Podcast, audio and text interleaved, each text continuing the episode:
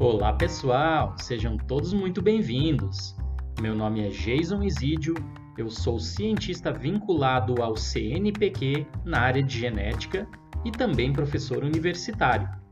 Meu amigo, professor Marquinhos e eu criamos o Vem Cienciar, um podcast dedicado a levar ciência de qualidade em linguagem simples e divertida para toda a nossa sociedade. Frequentemente, nós recebemos aqui diversos cientistas de todas as partes do Brasil e do mundo para falar de suas descobertas, carreiras ou histórias de vida. Não é isso, professor Marquinhos? É isso mesmo, professor Jason. Eu sou o professor Marquinhos, sou professor de ensino médico sim para vestibular e junto com o Jason faço o Vicenciar. E a gente está aqui sempre tentando trazer conteúdo relevante de qualidade para vocês. E essa terceira temporada promete, então, embarque com a gente nessa jornada que a gente está aqui caprichando para fazer mais uma temporada sensacional para vocês. Então vem cienciar conosco. Fala, professor Geisa, tudo bem contigo? E aí, meu querido Marquinhos, tudo certinho sim? Espero que esteja tudo bem com nossos ouvintes também. Vamos lá, né, Marquinhos, para mais uma. Pagando mais uma vez uma promessa aqui, né, antes do centésimo episódio, um tema que foi muito pedido já desde a nossa primeira temporada e que acho que é consenso que eu e o Marquinhos não somos especialistas na parada, então precisamos de um convidado, né, Marquinhos? A gente não é especialista, não. Eu não sei nada. o Geis ainda sobre esse tema é um cara que já tem, tem algum conhecimento, né? É, mas eu, eu, eu, sinceramente, não sou um conhecedor do assunto. Mas para isso, como a gente sempre faz aqui no Vicenciar, quando a gente vai falar de assuntos que a gente não domina, né, Geis? A gente traz um especialista. Então, hoje, o nosso assunto é o, são os buracos negros. E para falar dos buracos negros, a gente trouxe um convidado muito especial, que tem um, uma, um perfil no Instagram que é muito legal, que vale a pena acompanhar, que é o Paulo Wesley, que, que é, administra aí o perfil Mundo Exato, né, que tem conteúdo, curiosidades sobre astronomia, física, matemática e química. Então, quando o Jason mandou né, o perfil do, do Paulo aqui para a gente olhar e para a gente, né, ele aceitou o nosso convite para gravar, e eu fui olhar o Instagram, cara, fiquei maravilhado, assim, olhando as coisas ali. E, né, olhei o perfil do Vicenciar, mas a gente não conhece muito o assunto, mas trouxe um especialista e o Paulo vai falar para a gente hoje de buracos negros. Então, Paulo, seja muito bem-vindo ao Vicenciar. Muito obrigado por aceitar o nosso convite. E te apresenta aí né, um pouquinho para a galera, para os nossos ouvintes, né, é, quem é o Paulo, qual é a formação e como é que o Paulo é, tomou esse gosto por estudar buracos negros? É, primeiro, boa, boa noite, né? Obrigado pelo convite, é um prazer estar aqui com vocês. Estava comentando, eu acompanho o trabalho de vocês já desde o início, né? então eu gosto muito do, do trabalho e fiquei super feliz com o convite. Então, o Paulo que vos fala, eu conheci astronomia, é, eu tinha, devia ter uns oito anos de idade, de oito para nove. Foi a primeira vez que eu vi um texto de astronomia. Né? A nossa professora levou, eu venho de escola pública, a professora, né, o nosso material, o caderno, o quadro, e aí eu, eu, lembro de que eu li um texto de astronomia, que eu falei, poxa, isso é legal demais. E aí eu, eu pedia mais conteúdo da professora, ela trazia de vez em quando, mas tinha que dar continuidade nas aulas, e eu lembro que eu li tanto aquele texto que eu, eu decorei ele, que eu achei aquilo incrível. E desde então eu continuo lendo, continuo pesquisando, amo ler sobre teorias, sobre astronomia, sobre as coisas.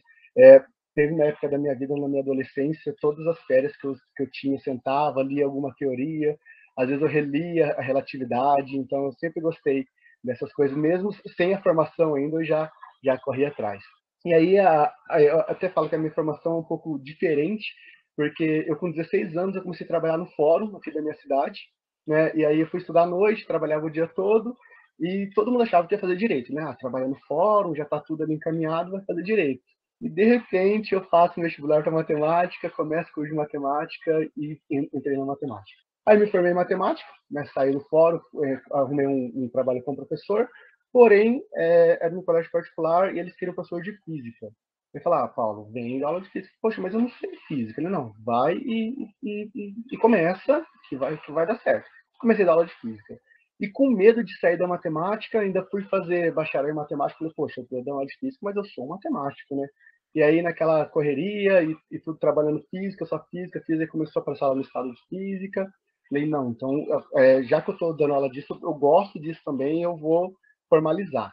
Fiz o curso de física na Universidade Federal do, Paraná, quando fui de Andai, e aí sempre gostei, né? Então, a parte, assim, a parte mais básica que eu ensinava no ensino médio, eu tinha conhecimento, gostava das teorias, e fui fazer física. E já crente que ia terminar o curso de física, fazer química também, né? Aí, no último ano de, de física, eu sou aceito no mestrado em, em matemática, que eu não esperava, né? Fiz assim para ver como funcionava e consegui levar o último ano de, de física com o primeiro ano do mestrado em matemática. Aí fiz toda a disciplina, quando eu estava escrevendo a dissertação, eu falei assim para o meu orientador, falei, professor, eu estou na matemática, terminei física, mas eu quero escrever sobre astronomia. Vamos dar um jeito que eu, que eu quero para astronomia na minha dissertação. Ele olhou para mim e falou, poxa, Paulo, o que a gente pode fazer então? Aí sentamos, escrevemos sobre as leis de Kepler, né, trouxe um pouco de astronomia, eu escrevi um pouco de cônicas da matemática. Então, eu, eu sempre tive essa raiz na, na, astronomia, desde sempre. Hoje, eu falo com, com orgulho do aula de matemática, física, tenho disciplina de robótica, do aula de programação, e com o maior prazer eu falo que hoje eu sou divulgador científico. É, lá no, quando eu estava cursando física, inclusive, é, um professor que eu tive aqui que já, já participou do, do, do, podcast com vocês. Eu gosto muito e desde então eu acompanho o trabalho de vocês, professor Marcelo, que me deu aula de divulgação científica. E quando eu fiz aquela aula, eu falei, poxa, isso é legal demais. E eu pensei em mim quando eu, lá nos oito anos, quando eu comecei a querer astronomia. Eu falei, eu queria ter alguém para conversar sobre isso. Mais gente que gosta disso. E hoje eu quero ser essa pessoa para as pessoas que me seguem. Eu quero ser aquele cara assim, que está ali para falar sobre isso. Então, eu fiz grandes amizades com, com o mundo exato, com o Instagram, que as pessoas vêm conversar de algo assim que não está na rotina de todo mundo, mas um se interessa, um acha interessante, a gente bate papo sobre isso. Então, além de divulgar a, a astronomia, física, matemática e tudo mais, é, eu estou ali para conversar e fazer amigos. Então, eu acho que isso eu gostei muito. É, eu estava terminando a dissertação, foi uma época que eu estava trabalhando quase três períodos todos os dias, manhã, tarde e noite, escrevendo a dissertação e aquela correria. Falei, eu quero fazer alguma coisa para sair dessa loucura, né? E, e o que fui fazer? Fui fazer astronomia. E fiz grandes amigos, né? gostei muito, faz, faz tá quase um ano já que eu estou com, com a página no Instagram, e é uma coisa que hoje eu faço com todo, com todo orgulho, para todos os meus alunos. Olha, eu, eu segue o mundo exato, a gente fala sobre astronomia lá e tem coisa bacana. Esse é o Paulo. Muito legal, Paulo, muito legal. Não, pessoal, sigam o Mundo Exato, porque tem muita coisa legal na página mesmo. Né? Então, o Paulo é professor também, né? Tá nessa vida aí, como eu e o Jason, né? E viu, Jason, com oito anos ele estava interessado em astronomia. Né? O, o, o Jason aqui, Paulo, com oito anos ele só conseguia, ele só tinha tempo para catequese. Antes de fazer pós-doutorado em farmacogenética, ele teve um pós-doutorado em catequese, né? Fez 12 anos de catequese. Ô, Glória! Mas, uh, agora quero deixar aqui um abraço para o nosso querido Marcelo Valério, que é um, um, querido amigo aqui da época de graduação, né? É, e que foi professor do, do Paulo, e a gente soube aqui no, no nosso briefing antes de começar a gravar. E, viu, Marcelo, tua, tua sementinha tá, tá plantada e tá dando frutos aí, né? Porque Marcelo se interessou por divulgação científica, que é uma coisa muito legal, né? A gente hoje está na correria, pô, né? dando aula, um monte de coisa para fazer. O Jesus sabe aí que eu estou numa, numa correria também, e a gente não, não consegue dedicar tanto tempo quanto gostaria para o Vicenciário. Imagino que também o Paulo não consiga para o mundo exato, porque não é o nosso ganha-pão, infelizmente. Né? Deveria ser, porque né? As pessoas deveriam consumir mais ciência, né? Para a gente não ter movimento anti-vacina, né? É, para não ter ozonoterapia, então, cloroquina para curar Covid. Então, a gente deveria ter mais divulgação a gente deveria conseguir ver disso, mas infelizmente ainda não conseguimos. Quem sabe um dia, né, Paulo? Né, Jesus? Quem sabe um dia. Esperamos, né? Muito legal, muito legal que, que eu tivesse esse contato com o Marcelo. O Marcelo é uma pessoa sensacional é, e um profissional sensacional mesmo, né? Marcelão, beijo para ti aí. Beijo nos meninos da Claque, a gente está esperando você participar novamente aqui. É... Paulo, então vou começar as nossas perguntas para você aí. né? E começar com, com o básico, né? Porque realmente, cara, eu não entendo nada do assunto, então eu queria que tu desse pra gente aqui uma definição de buraco negro. Como é que a gente pode definir buraco negro? Tá, vamos lá. Quando a gente pega na história sobre o buraco negro, nem sempre foi chamado assim, né? Antes eles chamavam de estrela congelada. Porque aí a buraco negro veio na, na, na década de 70, né? esse nome pegou e a gente usa até hoje. A, a definição, a, a, principal característica dele é que ele tem uma gravidade tão forte que nem a luz consegue escapar. Essa é a principal definição. Porém, quando eles começaram a pensar sobre isso, é, não era, não tinha muita credibilidade, eles não acreditavam muito que existia um buraco negro. Então a, as pessoas estudavam e falavam, não, é, nas contas funciona, na matemática ele está lá, mas não é real. Então aqui teoricamente deveria ter, mas não tem. E hoje a gente sabe que é o contrário, né? que tem tantos buracos negros aí que a gente não consegue nem, nem contar mais. Só para a gente ter uma noção de, de, de, quanto teria que ser essa gravidade, de quanto é a gravidade do buraco negro, a gente tem, por exemplo, a velocidade de escape, que, é que a gente usa a velocidade que você tem que ter para sair da órbita, para sair do campo gravitacional de um, de um aço. Por exemplo, do planeta Terra, para você sair do planeta Terra, você tem que ter uma velocidade de 11 km por segundo, que é uma velocidade muito alta. Né? Se você quisesse sair, por exemplo, da, da, da gravidade do Sol, da superfície do Sol, você teria que atingir uma velocidade de 617 km por segundo. Também é muito, muito alto. E aí a gente vai para o buraco negro.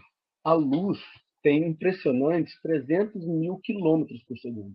E a gravidade do buraco negro é tão forte que nem essa velocidade consegue escapar de lá. Então, por definição, é isso. Que é um, um, um corpo supermassivo, com uma densidade muito grande, com gravidade suficiente para nem a luz conseguir escapar dele. É a definição do buraco negro. Bom, agora eu aprendi o que é buraco negro.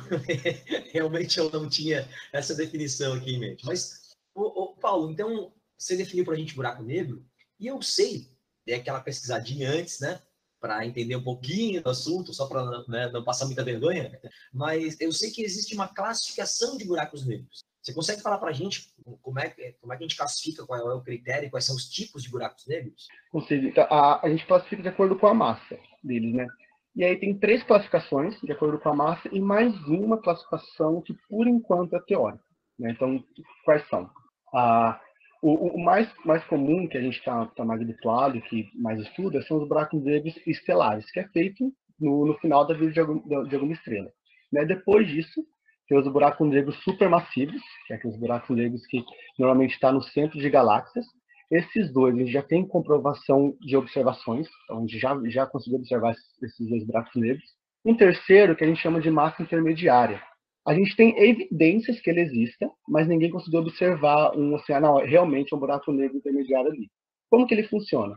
Ele é um buraco negro que ele tem muita radiação para ser estelar e pouca radiação para ser supermassivo. Então, onde a gente encaixa ele? Em massa intermediária. Né? Então, a gente tem essa definição.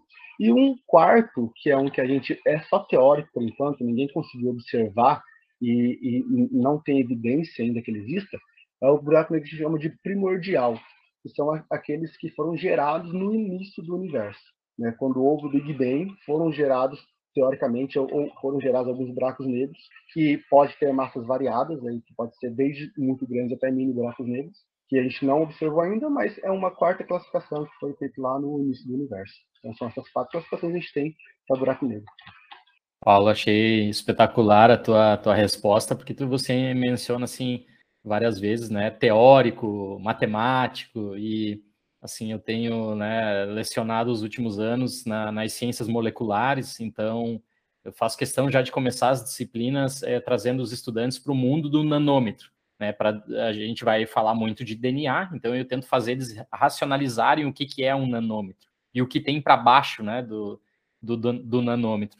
E uhum. invariavelmente eu acabo citando ali um pouco, né, de química, de física, né? Até a gente bate um papinho às vezes, né, teoria das supercordas, tal. Eu sempre falo para eles, ó, pessoal, aqui no DNA a gente ainda consegue inferir alguma coisa na microscopia eletrônica, mas não dá para ver muito direito, né? É, é mais ou menos um construto assim matemático, químico e tal.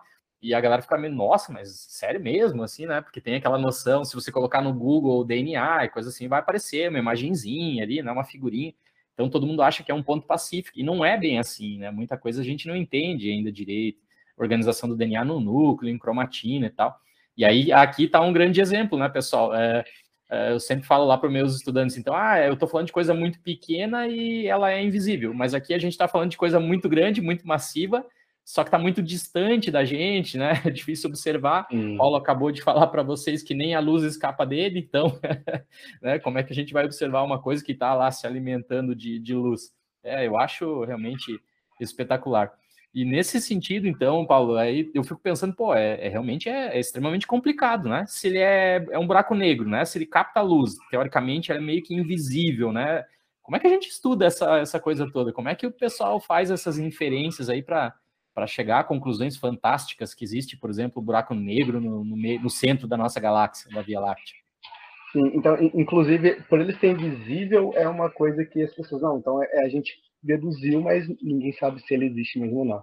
E você comentou de, de trazer essas referências para as aulas, eu também sempre falo. E aqui tem uma referência que dá para usar com buraco negro que eu uso nas minhas aulas, o princípio da exclusão de Pauli, quando a gente faz aquela, a distribuição eletrônica e tudo mais. É, uma das do, do que eles usavam para falar um buraco negro não pode existir é esse princípio. É que como que a matéria vai estar tão junta que a gente vai ter lá corpos de spin igual no mesmo lugar né? e, a, e, a, gravidade sendo uma, a, a, quarta força do fundamental do universo e a mais fraca entre elas, como que ela consegue manter isso? É, mas é uma gravidade tão forte naquele ponto que, que, que é possível. Né? Inclusive, é, é, é, é, muita coisa teórica quando a gente fala de buraco negro, de gravidade, porque é a única força que a gente não sabe exatamente como que funciona. Né? Por exemplo, o graviton, seria a partícula que faz a intermediação da, da gravidade, é só teórico. Ninguém conseguiu é, encontrar ele. Né? Já as outras forças fundamentais da, da, da, natureza a gente já sabe muito bem, já está estudado, tem as partículas, mas a gravidade, embora seja, eu sempre falo para meus alunos, embora seja algo que a gente está vivenciando, né, aparentemente muito mais do que as outras, é, ela é a, é a mais fraca é a que a gente menos conhece, né, digamos assim, não, não tem tanta informação. Então, são teorias, mas tem como achar um buraco negro. Né? Inclusive, a gente sabe onde tem alguns, no centro da, no da nossa galáxia tem um. E como que a gente pode ver um buraco negro sendo que a gente não vê um buraco negro? Né? Como, como é que dá para fazer isso? Primeiro, é, a gente tem indícios que ele pode estar ali. É com esses indícios, faz mais alguns cálculos, algumas contas, e fala, não, então realmente pode ser um buraco negro. Quais são eles? Um dos primeiros indícios é você ver uma estrela orbitando alguma coisa invisível. Né? Já fica meio estranho, então pode ser que aconteça alguma coisa ali. A gente tem é, no, no, nosso universo muitas estrelas duplas, muitos sistemas duplos, que são estrelas orbitando elas mesmas, duas estrelas orbitando uma a outra simultaneamente. E aí, quando você começa a observar, tem estrelas que faz essa órbita de ser dupla, mas não é. Ela é sozinha. Você fala, poxa, mas como que ela está fazendo essa órbita sendo que ela está lá sozinha? Aí há evidência que pode ter um buraco negro lá, né, que ela está orbitando uma estrela invisível, e aí com mais cálculos você pode confirmar isso ou não.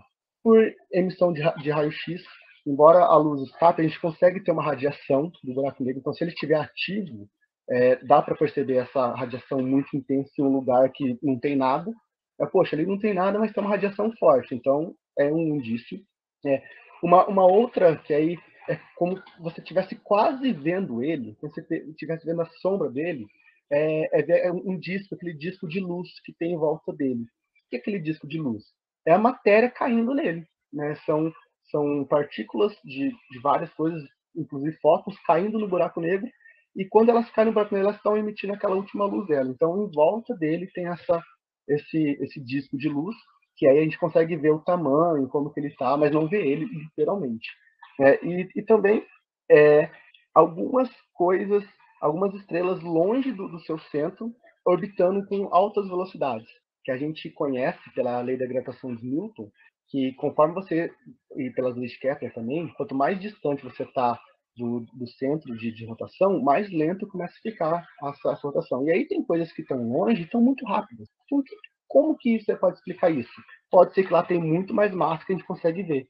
E essa massa pode ser um buraco negro. Então, são alguns indícios de que, opa, ali pode ter um buraco negro. E quando os astrônomos acham esses indícios, o que, que eles fazem? Mais pontos em cima daquilo. Ah, então qual o tamanho da estrela que está orbitando algo invisível? Qual teria que ser o tamanho do buraco negro? Essa órbita bate com o que a gente espera, que as contas fazem? E a gente fala, não, então ali tem um buraco negro. Então tem alguns indícios, embora a gente não consiga ver eles. É espetacular, né? Essa área de ciência realmente é, é muito fascinante. E, é, é, Paulo, sempre que, que a gente faz uma enquete, alguma coisa assim, né, surge esse tema de, de buraco negro, e a, as pessoas sempre nos perguntam relacionado a esse assunto se nós nos aproximássemos dele. É, você já explanou aqui na, na sua resposta anterior para o Marquinhos que nem a luz escapa dele. Já estou imaginando mais ou menos qual, qual vai ser a tua, tua resposta aqui, mas realmente parece estar no, no imaginário da, das pessoas. Não sei se isso tem um pouco a origem da galera que consome a literatura científica e, e de repente leu ali o Stephen Hawking, né, falando do, da viagem no tempo, dessa coisa toda, né, que ele falava de acelerar um gêmeo próximo de uma massa super grande, trazer ele de volta, tá?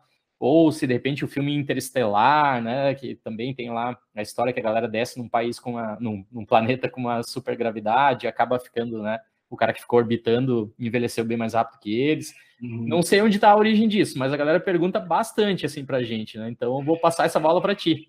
O que, que aconteceria se, se a gente se aproximasse dele, assim? Tem alguma expectativa aí que uh, a gente cairia dentro deles e sairia de algum outro lado? Seria um portal para algum outro universo, alguma coisa assim? Cientificamente falando, temos algo sobre isso? é, aí ah, tem, mas é, é, muito campo teórico, né?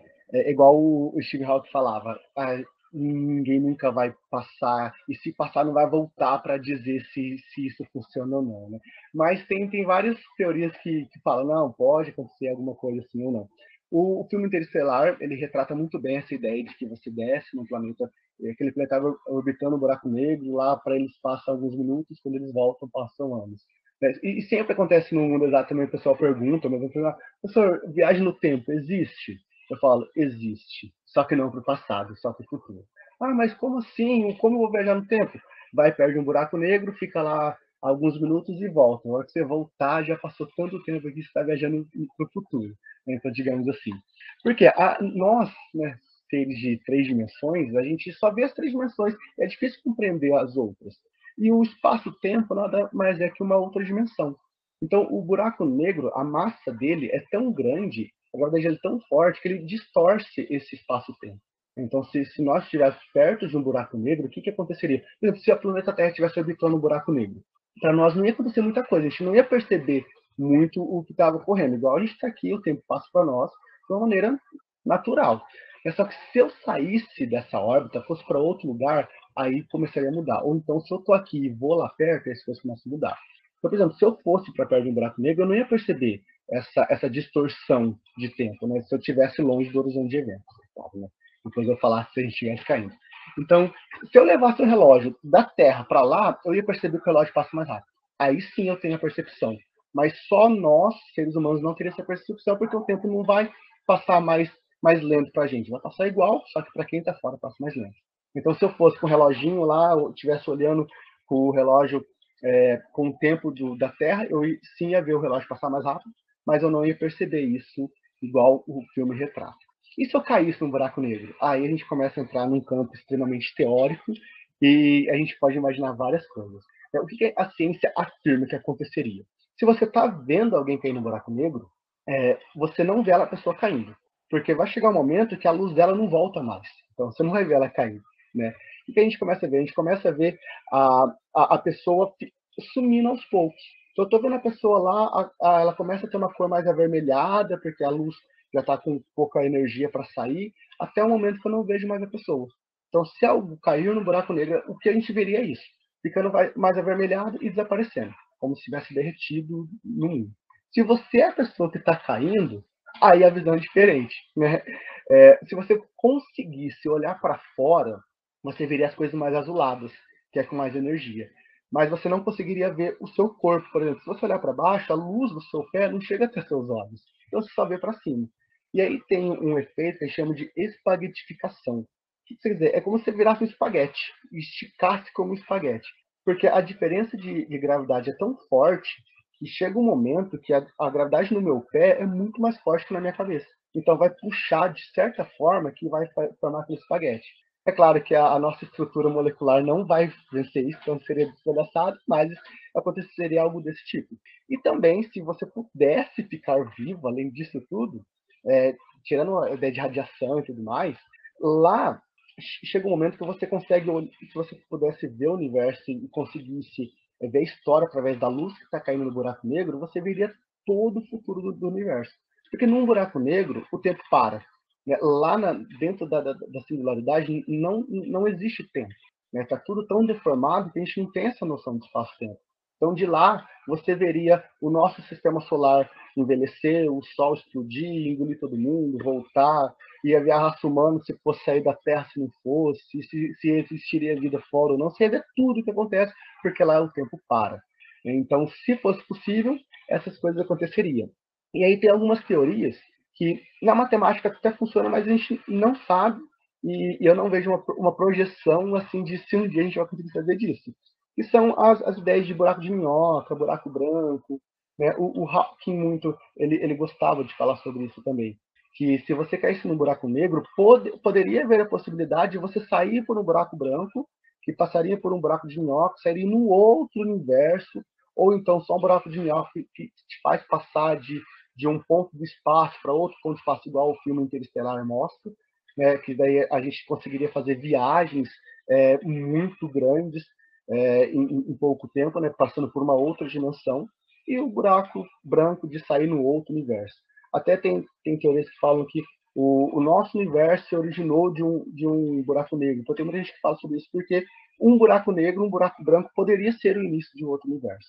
Mas esse campo é só teórico. É, eu, eu acredito que, mesmo que a humanidade evolua, a gente não vai ter tecnologia para jogar no buraco negro, porque não volta a informação. Então, se entrar lá, tem que torcer para sair num lugar bom, porque você não vai voltar, né? Você não consegue voltar.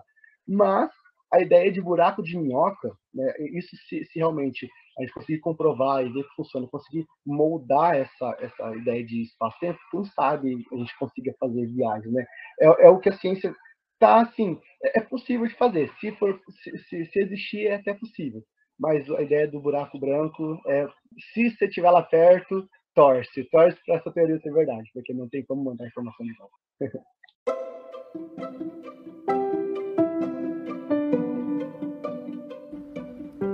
Você gosta deste assunto?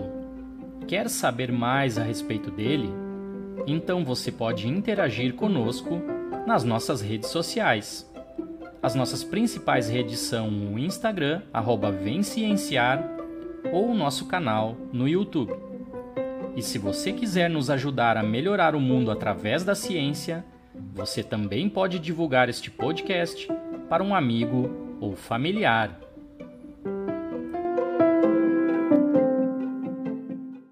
Ah, espetacular. Tenho certeza que tem gente que está vibrando com essa tua, tua resposta, porque né, a gurizada que gosta de ciência, que nos segue aí, nos ouve sempre, adora realmente quando a gente fala de teorias, né, de possibilidades, de coisas que ainda não estão detectados, mas que dão origem a grandes enredos, né? Sensacional. E assim, uhum. as, é, como é que ele, eles são criados? Porque pô, são tão massivos assim, estão engolindo luz, né? E tendo a capacidade ali de, de, né, de engolir estrelas e coisas enormes no, no universo. Né? Você já falou, tem um no centro da, da nossa Via Láctea aqui. Uhum. Como é que eles são criados? A partir do que, que eles se formam? Assim, existem outros mais longes que a gente já conseguiu detectar do que esse próprio que está aqui no nosso, na nossa Via Láctea? Sim, sim para os dois. É, primeiro, quando eles, quando, quando eles teorizaram que era um buraco negro, eles não acreditariam que fosse possível existir. Né? Então, até Einstein, ele formulou lá a teoria da relatividade geral, falou, mas buraco negro, eu escrevi, mas estou meio relutante em acreditar nisso ou não. Né? Porque tem, tem várias coisas assim que que tem que sair da nossa percepção de, de, de mundo normal, de dia a dia, de, de algumas leis. Né? Que chega no buraco negro, as leis falam, ó, aqui não existe lei, a lei sou eu. Né? Mas eles se formam de, de, hoje a gente sabe que se formam de, de várias, várias maneiras diferentes. Então, dependendo do buraco negro, como eu falei, tem aquelas quatro classificações, eles podem se formar de maneiras diferentes. Os, os mais comuns são os, os estelares, né? que eles, eles se formam a partir da morte de estrelas. Então, você pega estrelas supermassivas, no, no fim da sua vida, ela pode virar um buraco negro. O nosso Sol, por exemplo, ele não vai virar um buraco negro porque ele não tem massa suficiente para virar um buraco negro. Para ser um buraco negro, ele teria que ter mais ou menos 10 vezes a massa do nosso Sol. O nosso Sol é muito massivo, a nossa estrela é muito grande comparado ao sistema solar. Né? mas comparado às outras estrelas, para virar um buraco negro, ela teria que ser pelo menos 10 vezes maior. E o que, acontece? Uma estrela, ela funciona da seguinte forma, ela é cheia de, de gás, de poeira, né? ela se forma a partir disso, e aí ela fica fundindo hidrogênio, é, hidrogênio transformando em hélio, soltando energia, a gente recebe essa energia no planeta. Chega um momento que essa, esse combustível acaba. O que acontece quando o combustível acaba? Ela entra em colapso. Aí, normalmente, ela tende a, a dar aquela inchada e explodir. Mas se ela for muito massiva, depois que ela explode, o caroço que fica lá no meio pode ser um buraco negro. É, pode ser várias, pode ser uma estrela de nêutron também, uma anã branca e tudo mais, mas pode virar um, um buraco negro, que seria o quê? Toda aquela massa daquela estrela gigantesca que se reduziu, entrou em colapso com um lugar só. Então a gravidade começou a ficar tão forte que puxou tudo naquele ponto e aí vira um buraco negro. É que o nosso Sol, a nossa estrela tem uma gravidade muito alta. Então as, as coisas estouram lá, faz, faz reação química, sai energia e a massa fica. Né? E essa massa vai indo por cento, por cento chega um momento que tem tanta massa, tanta gravidade, que ela entra em colapso e, e forma um buraco negro. Tanto é que o nome era estrela congelada, né? que tinha essa ideia de é, um colapso estelar que ela congelaria, pararia suas funções de, de estrela, né? de, de gerar energia, e, e, e criaria um, um, buraco negro. E aí a, a ideia de que, ah, mas como que um buraco negro pode existir? É esse de ter uma massa infinita em um único ponto. Né? Então, eles relutaram para acreditar que isso poderia acontecer. Esses são os, estelares, né? formados de estrelas. Aí também a gente tem os supermassivos, que esses supermassivos, eles normalmente estão no centro da, das galáxias, como eu comentei.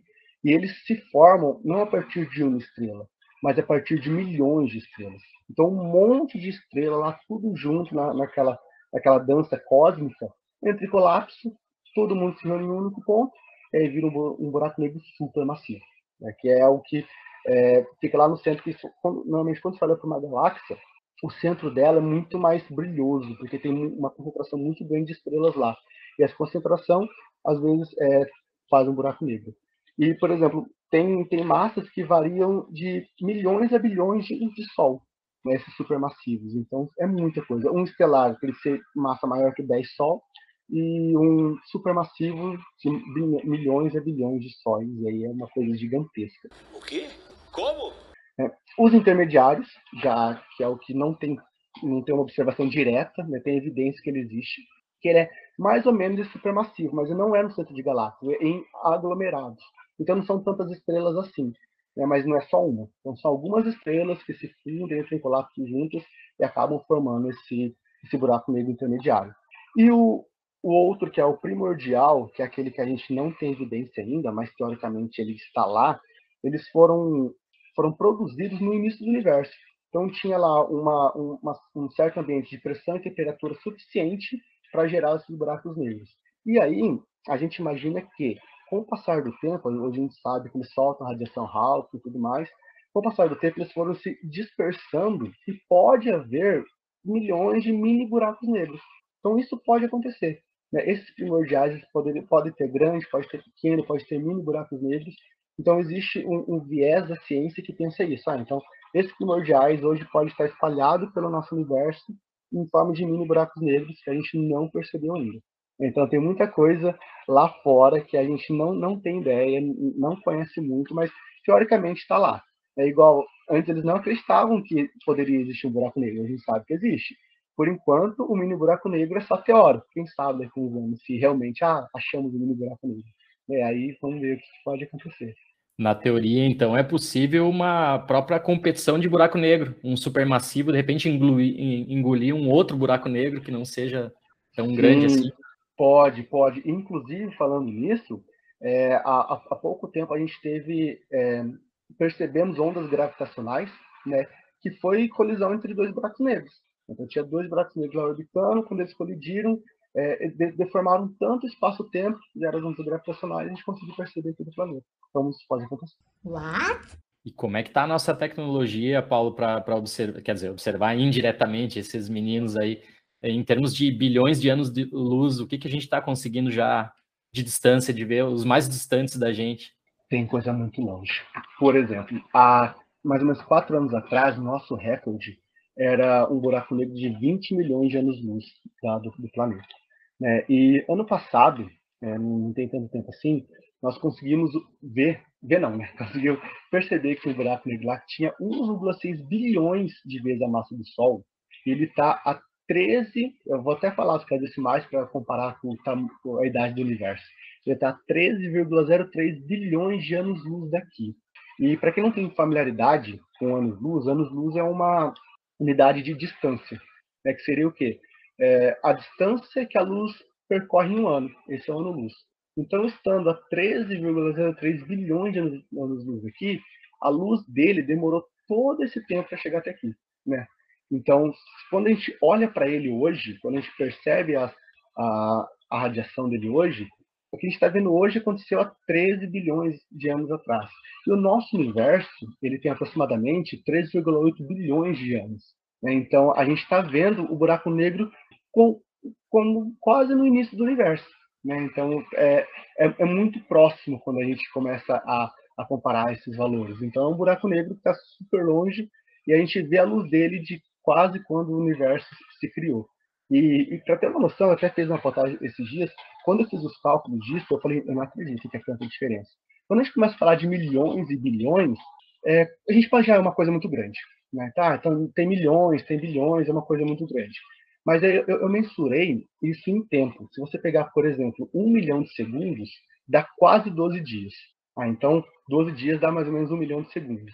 Um bilhão de segundos tem mais de 32 anos. Então, a diferença de um milhão para um bilhão é uma coisa muito grande. Né? Aí, volto a dizer de novo, o, antes a gente tinha um buraco negro a 20 milhões de anos-luz. Hoje a gente já consegue perceber 1 a 13 bilhões de anos-luz aqui.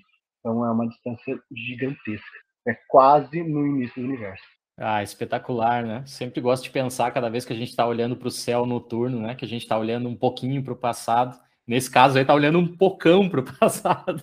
Exatamente. Está olhando muito para o passado, né? Quase para os primórdios da vida. Que espetáculo, sensacional mesmo. E é mais interessante ainda saber, né, Paulo, que tem a mulherada trabalhando aí nesse campo científico, né? A gente tem bastante Uh, se, se, olhar aí, talvez mais de 50% dos nossos ouvintes são mulheres e, e muitas uhum. meninas jovens, né, adolescentes e pessoal em ensino médio, faculdade. Então, é bem legal que a gente tem a nossa querida Catherine Bowman, né, do, do MIT, que fez um trabalho espetacular aí, né, com, é, né, que possibilitou a gente a visualizar basicamente aí um, um, um, buraco negro, pelo menos assim o que eu entendi, né, Paulo? Pode falar melhor, mas a gente tem aquela fotinho clássica, né, do Google é. ali, do, do, trabalhozinho dela, mas como é que foi essa história aí toda? É, cara, ela, ela é formada ela é em engenharia elétrica, em ciência da, da computação, e ela traba, trabalhava junto com, eu até trouxe os dados, 347 cientistas de mais de 20 países diferentes. Então, estava todo mundo ali para tentar juntar os dados dessa fotografia de um buraco negro, né, dessa, desse ralo que o buraco negro estava formando. E ela foi uma das principais responsáveis pelo algoritmo. Então, ela que desenvolveu, junto com a equipe lá, mas ela foi a, a principal responsável para conseguir compilar todos esses dados e, e trazer aquela foto para a gente. Para a gente ter uma noção, é, foram oito rádios telescópios para tirar aquela foto. Então, a gente é, o ser humano fez. Colocou em vários pontos do planeta né, para formar um telescópio virtual do tamanho do planeta Terra. Então, eles distribuíram tudo isso para cada um tirar uma foto e, no final, juntar essa foto e ter uma foto de um telescópio gigantesco do tamanho do nosso planeta. E eram muitos dados, muitos dados mesmo. Tinha 5 petabytes de dados, era muita coisa. E aí, qual que era a grande dificuldade? Quando você tira foto de astronômica, você não tira uma foto, você faz uma exposição. Né? Então, a, até a, a, gente aqui, até quando vai fazer alguma foto, alguma coisa legal, você não tira uma foto só, você deixa uma exposição por um tempo e, e pega várias imagens do mesmo lugar para juntar todas e ficar algo mais visível. E os, os telescópios faziam isso. Né? Então, eles começaram a tirar essas fotos e aí é, muitas vinham com ruído, com interferência, porque estava tão longe esse buraco negro. A gente está que estava em uma outra galáxia, né? ele não estava aqui, ele está é, a 53 milhões de anos-luz. Para a gente ter uma noção de, de distância, o Sol está a mais ou menos 8 minutos-luz da gente. E está muito longe, muito longe. Agora você pega um cara a 53 milhões de anos-luz, imagina o tanto que essa informação não andou até chegar a gente. Então, via com interferência. E, o, e o, que, o que ela conseguiu fazer, assim, numa sacada incrível, foi desenvolver um algoritmo que olhasse esse monte de, de imagem, tirasse as que tinha ruído, né, tirasse as, as que não eram tão boas e só deixasse as melhorzinhas. E, além disso, fazer isso com cada rádio telescópio, juntar todos eles em uma imagem só. Então a sacada foi incrível que ela conseguiu nesse, nesse algoritmo. E, e o legal é isso, né? Que daí a, a imagem que a gente tem bate muito com, com a ilustração que o Einstein falou. Ah, se existir um buraco negro, ele é assim. Bate muito com o que ele fez e com, e com as artes que, que, os pessoal, que o pessoal fazem, né? Com os desenhos que a gente olha. Até quando saiu essa, essa imagem, muita gente falava assim: ah, mas eu já vi essa foto, eu já vi esse buraco negro. Por quê? Porque a teoria batia tão certo com bate tão certo com, com o que acontecia que a gente já sabia, se existir, é desse jeito. E aí veio esse algoritmo que ela conseguiu desenvolver, que mostrou realmente, ó, falaram que era assim, e olha como ele é, ele é desse jeito. A gente tem essa, essa, essa noção hoje de como é o buraco negro. Olha aí só, meninas, mulheres, Sim. comecem lá seguindo o mundo exato para vocês irem se familiarizando com as ciências físicas, matemáticas, com astronomia tá aí, o mundo é para vocês, esse mundo também é para vocês, né? A gente precisa de mais mulheres pesquisadoras, cientistas trabalhando aí nessa área e fazendo essas descobertas incríveis para fazer a gente avançar. Um beijo para minha doutora preferida em física, né, a Kelly Ubrich. um beijo para todas as meninas aí também que porventura trabalham nessa área. Eu queria só fazer um comentáriozinho do porquê claro. que a gente tirou foto daquele buraco negro que não foi um mais próximo da gente que eu acabei não falando. Pode claro, pode, fica à vontade.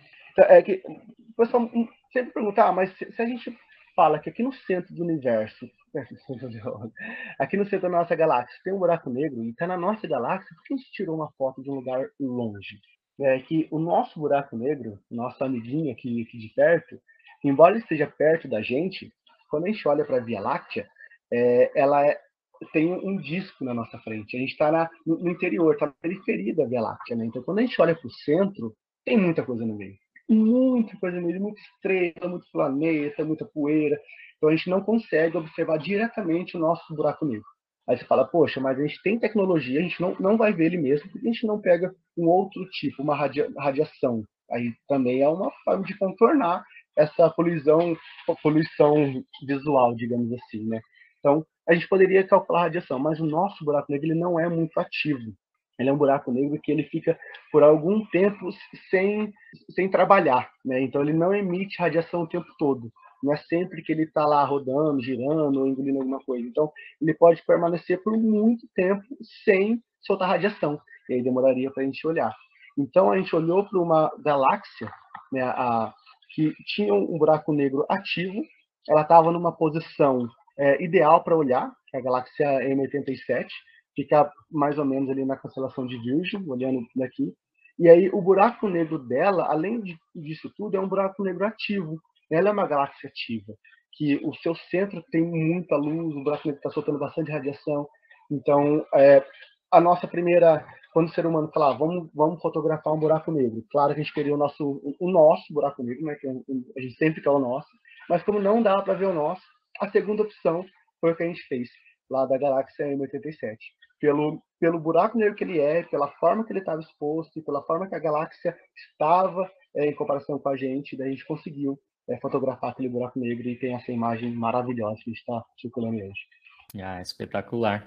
Paulo, cara, só tenho te agradecer muito, muito, muito realmente pelo teu tempo, né? Vim aqui tirar tanta dúvida da, dos nossos ouvintes e trazer tanta informação legal, nova.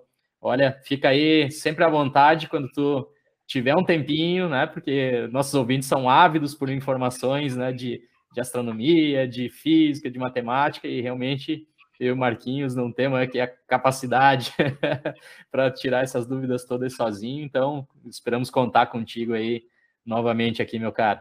Obrigado, amei estar aí com vocês, falar de um tema tão legal que eu gosto tanto, astronomia, física, matemática, ciência em geral, né? Acho que a gente precisa, como o Marquinhos falou, a gente precisa muito consumir mais ciência para entender como que as coisas funcionam, né? Que hoje a gente ouve muito, muita bobagem de todo lugar, de muita gente. WhatsApp hoje em dia é um cientista tão ávido, né? E a gente tem que realmente ver as informações e procurar entender um pouco mais de, de, de como se faz essas, essas coisas que a gente está vivenciando. Obrigado pela, pela oportunidade. Ah, nós que agradecemos, ó. Tá, realmente estamos aí à disponibilidade quando tu quiser comunicar de novo essa ciência maravilhosa que tu faz lá no Instagram, estamos aqui, né? Parceria sempre. Então é isso, pessoal. Um grande abraço a vocês todos e até o próximo episódio. Tchau, tchau pessoal. Obrigado. Até mais.